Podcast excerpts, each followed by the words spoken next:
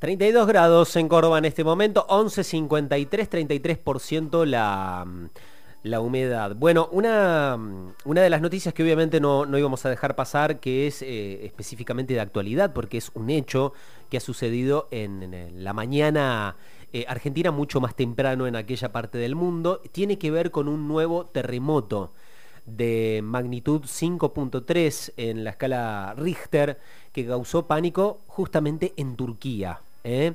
Esto eh, fue en el transcurso del sábado por la mañana en la provincia de Nice, una región del centro sur de Turquía, eh, pocos cientos de kilómetros al oeste de la región devastada a inicios eh, del mes, justamente por varios sismos graves. Lo recordarán ustedes eh, a esto, ¿sí? Este, cuando el pasado 6 de febrero esos movimientos sísmicos, esos terremotos de magnitud 7,7 y 7,6 causaron algo así como 44 mil muertos y casi 2 millones de personas sin hogar.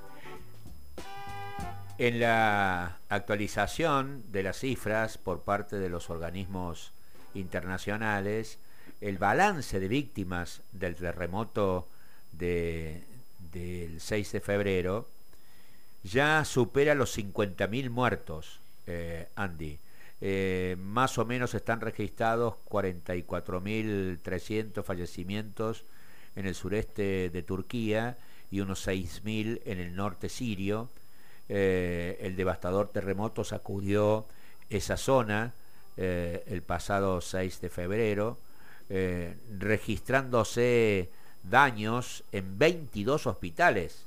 ¿Te imaginas además la crisis sanitaria, 15 en Turquía y 7 en Siria, poniendo a la red sanitaria siria en una vulnerabilidad gravísima, porque ya viene en el conflicto de los rebeldes sirios con el gobierno de Bashar al-Assad, este, muy golpeados, eh, muy golpeada toda la red sanitaria. Eh, bueno, una magnitud del evento extraordinaria. Eh, alrededor de las 6 de la mañana de Córdoba, ese, ese día, 6 de febrero, cerca de las 4 de la mañana ocurrió ese terremoto eh, cuya energía destructora eh, fue del 7.8 en la escala de Richter. ¿Qué es la escala de Richter? ¿Cómo se mide la escala de Richter? En Córdoba primero, hablamos de lo que nos rodea. Ambiente, con Vivianas Barato. Eh, Viviana, eh, hola, hola, ahora sí. Eh, vamos a, presentar a una nueva compañera de los sábados, especialista en educación medioambiental y cambio climático, que además es muy, muy apreciada y respetada en el ambiente, que es Viviana Esbarato. Viviana, bienvenida, buen día. Eh, te agradecemos que nos acompañes de ahora en más todos los sábados. ¿Qué es esto de eh, las mediciones de la escala de Richter? Bien, bien. Eh, con esto ¿no? de, la, de la formación profesional que uno tiene por ser docente, hacer una pregunta de una medición y, uno inmediatamente lo, lo quiere explicar. lamentablemente el escenario con un, con un eh, sismo registrado hace un rato hace que, haya un trasfondo mucho más humanitario y triste por detrás que tiene que ver con la educación ambiental. Y si nos circunscribimos entonces a tratar de comprender qué son estas cifras que, que nos dan ni idea de qué es lo que está pasando y de cuál ha sido el destrozo que pudo provocar un terremoto, eh, la escala tradicionalmente los terremotos que existen desde que el mundo es mundo se han ido midiendo en función de la percepción de la gente y lamentablemente en función del destrozo que provocaban, eh, cosa que además hacía que si el terremoto, ese epicentro había ocurrido en un lugar donde no hubiese construcciones, nos quedábamos también sin medición. Eh, la propuesta que hace Richter con algunos colegas, colegas también trabajaban con él en el Instituto Tecnológico de California, eh, lo, que él hace es, en función de las mediciones con las que se detecta el sismo, que imaginemos cuando ocurre un sismo, si uno está en su casa, lo que va a ver es que la lámpara oscila, ¿no? Se empieza a mover, si tiene algún recipiente con agua, en el pueblo sabíamos mirar el aljibe, por ejemplo, o las piletas, esa oscilación se, se conecta por medio de algunos aparatos debidamente calibrados y se va haciendo un registro como el sería de un electrocardiograma, es una curva que sube y baja y muestra cuánto de amplio se genera esa onda. Lo que Richter, y después de muchos años de estudios de, que se medía esto, ¿no? El, daño que había provocado, lo que ellos ven es eh, esta curva que se está dibujando nos permite decir de qué magnitud fue ese sismo, qué es lo, qué es lo que él dice. Bueno, eh, calibra en una función que, bueno, por ahí lo difícil es que es logarítmico, ¿no? Hoy tenemos un terremoto registrado de 5.3 que en realidad ocasiona daños ligeros a edificios y uno dice, pero si el otro era de 7.5 y fue un terremoto mayor que los daños fueron terribles. El punto de esta escala que él inventa midiendo las curvas es que cada vez que sube un punto, yo paso de 5 a 6, la gravedad de la oscilación, esa que, se provocó, que es la que va a romper edificios, va a romper las calles, y va a provocar los daños es 10 veces mayor. O sea que pasar de un sismo que esté en el orden de 5 y pasar uno de 7 significa que se movió 100 veces más algo, vemos la lámpara en, en, el, en el techo. Eh, si me ayuda Jorge a aclarar la idea, vamos.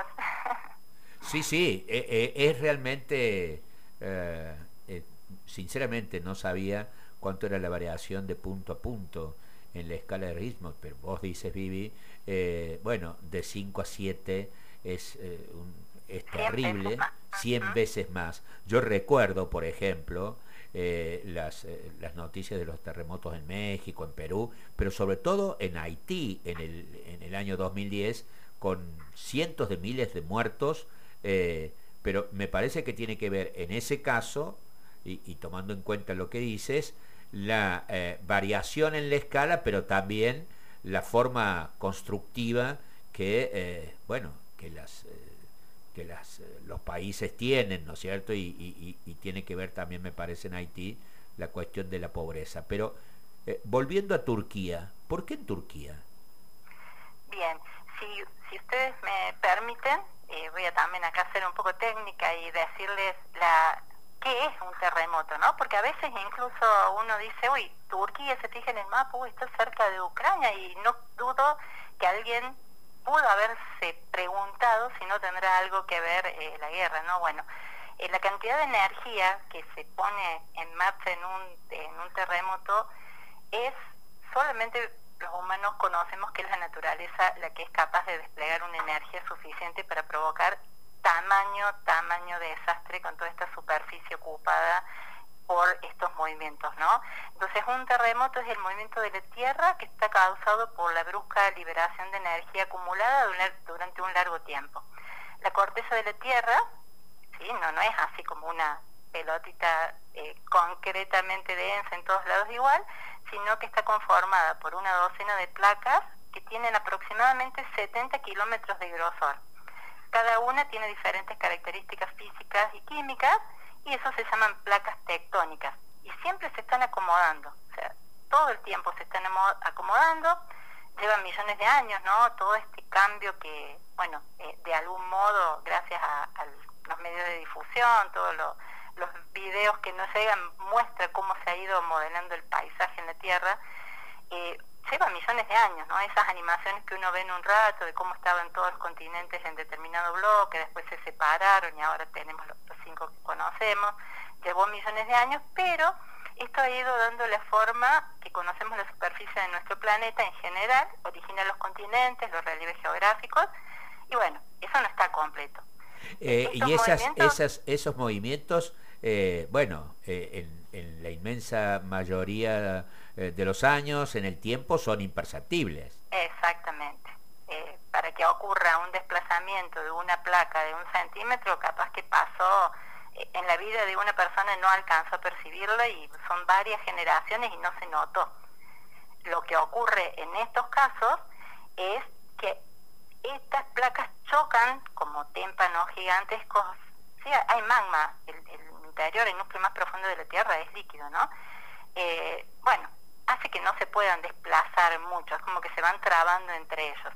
Ahora, esa traba que ocurre para que una placa se mueva mucho, porque ¿por qué no se mueve mucho? Y porque hay otra que le impide el movimiento, que se está desplazando para otro lado y más o menos se va compensando. Ahora, ¿qué es lo que pasa cuando ocurre un terremoto? Y empezaron a, a ver fenómenos donde las placas que se estaban moviendo quedan como atascadas, no tienen una posibilidad de, moverse con esta tranquilidad de millones de años para hacer desplazamientos pequeños, y en algún momento los materiales se cansan de soportar, digámoslo en ese término, pongámoslo en, términos de darle una función, y toda esa presión acumulada se libera en un instante. Entonces, cuando toda esa energía se acumula en un instante, ocurren ondas, de, se van, sí, es como un efecto dominó, hacia arriba, hacia la superficie, que va a hacer que ocurran estos grandes desplazamientos. Eh, en este caso, el terremoto fue a menos de 70 kilómetros de profundidad, cuando se consideran que son superficiales y generan daños. 70 kilómetros de profundidad se, se imagina que es muchísimo, pero se considera un terremoto superficial y que va a provocar muchos daños. ¿Qué es lo que ocurre en esta zona? Esta zona es una falla donde es muy probable que ocurran este tipo de que no se van a mover tan tranquilamente las placas, se van a romper y van a ocurrir estas liberaciones de, energía. Esta zona en particular es una de las zonas sísmicas más activas del mundo, ¿sí? que a veces uno no lo sabe. Yo, también acabo de entrar y veo la cantidad de publicidades de turismo, por ejemplo, para ir a Turquía. Eso te iba a decir, este, la cantidad, la cantidad de, eh, eh, voy a voy a ser vulgar, pero a ver, eh, Turquía ha hecho una, su gobierno y sus entidades públicos privadas han hecho una campaña en la última década de intentar recomponer relaciones con Europa, este, esta difusión del el turismo turco, las novelas la ficción turca y, las, el cine eh, que ha penetrado en los países de Occidente, intentando eh, atraer eh, miradas, digamos, buenas miradas hacia Turquía, su gobierno y su forma de, de, su forma pública de llevar adelante los asuntos turcos, este, y uno dice, pero ¿cómo? Históricamente una, una región del mundo donde es muy probable la cuestión de eh, que ocurra un terremoto. Eh, hacia allí, eh, infinidad de extranjeros yendo a, hacer turismo y con ello la eclosión inmobiliaria en la zona, uno dice, pero ah, estamos ¿Una bomba de tiempo? Una bomba de tiempo. A ver, explícanos. A ver, eh, el punto es la ingeniería. Eh, permítanme también acá salirme del tema, quizás contando, dentro de las carreras en nuestra en nuestro país que tienen que ser inspeccionadas, sí o sí, supervisadas por la CONIAU, que es un ente superior para todas las profesiones que vigila la calidad de los estudios que, que se dan para recibir el título de Ingeniería Civil, sí o sí tiene que estar supervisado, ¿no? ¿Por qué? Porque la responsabilidad que va a tener el constructor es por ejemplo, conocer cuáles son las normas para que los edificios sean más resistentes a los terremotos. Y Turquía ha ido implementando medidas para mejorar la preparación y respuesta ante terremotos, que bueno, sabemos que es la zona sísmica más activa del mundo, tienen idea de cuáles son los lugares eh, más sensibles, de qué manera pueden llegar a ocurrir, todo eso se predice, y lo que está dentro de estas medidas es incluir la construcción de edificios resistentes. Bien, sin embargo, como decimos, ¿no? No todo el parque inmobiliario se ha ido actualizando y se dice, se, está corriendo, bueno, de que la falta de inspecciones permite que algunos constructores ignoren las normativas. Vos sabés que estaba leyendo, Viviana, eh, estamos dialogando con Viviana Esbarato, que eh, se ha incorporado a nuestro staff sabatino como especialista en educación medioambiental y cambio climático. Eh, estaba leyendo Viviana que eh, tras estos graves episodios, la propia justicia turca ha dictaminado más de 100 órdenes de detención por construir en forma digamos, eh, negligente eh, edificios que se cayeron, este, como si fueran naipes, al lado de otros edificios que uno ve en, los en los videos que permanecieron incólumes. Eh, exactamente. ¿Cuál es la finalidad? Porque dice, ¿cómo no, no? Dice, en ese escenario donde hay toda esta gente y, y una crisis humanitaria tremenda, la justicia se pone a detener personas. Bueno, lo que están intentando es también que esa gente se vaya del país, porque, bueno, tenemos incluso eh, para, para otros programas casos que acá ha habido, donde se demostró, no por terremotos de esta magnitud, por cosas menores, derrumbes, y finalmente no se terminó de nunca de, que alguien quede condenado por una construcción imprudente porque se fueron del país. O sea, volviendo acá a Córdoba, ese tipo de cosas eh, han pasado hace muchos muchos años. Y bueno, lo que quieren evitar es eso. Es tremendo, hay una residencia en Atay, discúlpeme si no lo sé pronunciar, que es un edificio exclusivo de Antioquía, que se construyó en 2013 publicitándose como una imagen del paraíso y además garantizando que se habían seguido los criterios más estrictos de calidad y seguridad. Este constructor está detenido en este momento porque se estaba yendo del país. Eh, hay, digamos, eso es una cosa nueva que se supone que cumplió con todas las normas después si tenemos un rato vamos a explicar cómo se asegura esto del cumplimiento de las normas, sobre todo en nuestro país, ¿no? que es donde uno en medio de, todo este dolor puede aprender cosas para hacerlas, bueno, para seguir las normas. Pero eh, hay una, un, lugar particular de Turquía que eh, se detuvieron 33 personas por negligencia al eliminar, al eliminar pilares para ganar espacio en viviendas eso también es algo, eh, Jorge, que es digno de remarcar, ¿no? No solo que para construir uno debe contratar a un ingeniero si va a construir en Córdoba, puede ser un arquitecto, puede ser un maestro mayor de obra, todo dependerá del código de construcción de un lugar que está anclado en toda la historia sísmica de ese lugar. No es que lo invente el Consejo Deliberante. Todo esto tiene un devenir histórico. En Argentina empieza después del terremoto de San Juan, más seriamente, cuando se hace este Consejo de Reconstrucción de San Juan, que después empieza a adquirir cada vez más funciones y hoy es el INPRES, es el Instituto Nacional de Prevención de Sismos. O no es solo a la hora de construir, sino también es a la hora de hacer modificaciones de un edificio donde hay que tener cuidado y seguir cumpliendo las normas con, con todo el respeto que merecen los estudios y los conocimientos de los especialistas y las redes de información. Mira vos, este, eh, vamos a lo cotidiano porque, digamos, una, eh, una noticia eh, tan tremenda, miles de muertos, destrucciones masivas de, en ciudades, en pueblos, eh, allí en el extremo eh, de la vista de uno, ¿no? Eh, en Turquía, en Siria. pero volvamos a, lo cotidiano de nuestros quehaceres en nuestra Córdoba. Córdoba no, no es, creo yo, un, centro, una región sísmica por naturaleza, aunque hemos tenido hemos tenido episodios de esa naturaleza, no de esa magnitud, pero digo, cuando uno quiere construir, eh, uno escucha, y uno mismo lo ha hecho, debo confesar, o oh, la burocracia, tenés que ir a la municipalidad, obras privadas te tiene que, eh, que ese este, es el organismo eh, correspondiente desde el punto de vista de la ordenanza municipal, tenés que ir a, obras privadas o tenés ahora que presentarlo vía internet, eh, tenés que eh, cumplir tales normas, mira lo que me sale más eh, este dinero, esta, esta construcción que tengo que hacer con estos pilares. Y después, cuando ocurren estas cosas, nos asombramos, ¿no?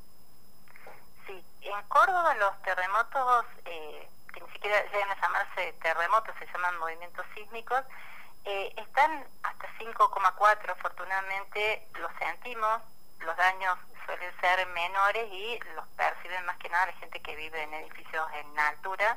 Bueno, ahí se sienten, dicen, no muy agradable la sensación de estar. Sabemos, tenemos protocolos de actuación ante un sismo, al menos en los lugares públicos, en las escuelas hay eh, nociones claras de cómo hay que evacuar, si se puede, dónde colocarse. Bueno, estoy hablando en un territorio hipotético, probablemente quienes escuchen digan, y cuando me dijeron eso, está bueno decirlo, pedirlo, organizarse, porque la energía de estas placas tectónicas, el 90% de los sismos ocurre donde están estas fallas, que es el cinturón de fuego del Pacífico, es un, nombre quizás poético que se le pone a la cordillera de los Andes y al borde del Pacífico del otro lado, ¿no? Ahí los terremotos en China y en Japón eh, recuerdos también bastante tristes. Eh, bueno, el 10% restante ocurre en otros lados, entonces hay que estar preparados. Lo que eh, se sabe en Argentina a partir de la red de, red de sismología es cada lugar está medianamente tipificado hasta dónde podría haber un movimiento sísmico y gracias a la ingeniería, eh, una vez que el fenómeno natural está interpretado, existen reglamentos para saber cómo son las infraestructuras y este instituto incluso cada material que se propone para hacer construcciones es sometido a ensayos de resistencia a la vibración, a las torsiones, todo lo que le puede pasar en un movimiento sísmico. Y no solamente el material, sino la forma en la que se va a ensamblar, se somete a ensayos, estudios teóricos y, también ensayos para ver si efectivamente va a resistir para ser utilizado en determinados lugares. ¿sí? Eh, por ejemplo, hemos visto, eh, espero que alguna imagen también eh, se, se, haga presente, en los últimos movimientos que ocurrieron de noche acá en la ciudad de Córdoba, después salen en las redes fotos, bueno, de negocios o de casas donde tenían en vitrinas en altura libros, botellas, que aparecen caídos, ¿no? que están en el piso al día siguiente esa imagen viene, seguramente eh, la tenemos presente, hace un par de años se había difundido bastante. Bueno, el, movimiento ocurrió a las 3 de la mañana, en ese lugar no había nadie, pero ¿qué pasa si ahora el terremoto ocurre en el horario más concurrido del negocio a las 6 de la tarde y se cae? Entonces, tenemos desde lo cotidiano que acostumbrarnos a, bueno, a morar las cosas, a poner trabas, eh, todas estas cosas de, sentido común que una vez en lo cotidiano dice, ah, no va a pasar, es poco probable, pero recordemos, el 10% de los terremotos ocurre en lugares que no son los que están llamados y predeterminados. Viviana, más claro, imposible. Muchas gracias. Eh, hasta, hasta en las tragedias como esta de Turquía, que son, que son previsibles desde el punto de vista de naturaleza, eh, bueno, la mitigación del riesgo y eh, la prevención son fundamentales hasta en lugares como Córdoba, eh, que estamos dentro del 10% no habitual. pero en otra oportunidad vamos a hablar no solamente de las tragedias naturales, sino de las tragedias que por obra del hombre ocurren, como por ejemplo los incendios masivos en el sur de Chile o las eh, inundaciones en Brasil y podríamos seguir. Gracias Viviana por tu tiempo. ¿eh? Muchísimas gracias. Seguiremos en contacto. Muchas gracias. Un beso. Viviana es barato, especialista en educación medioambiental y eh, cambio climático.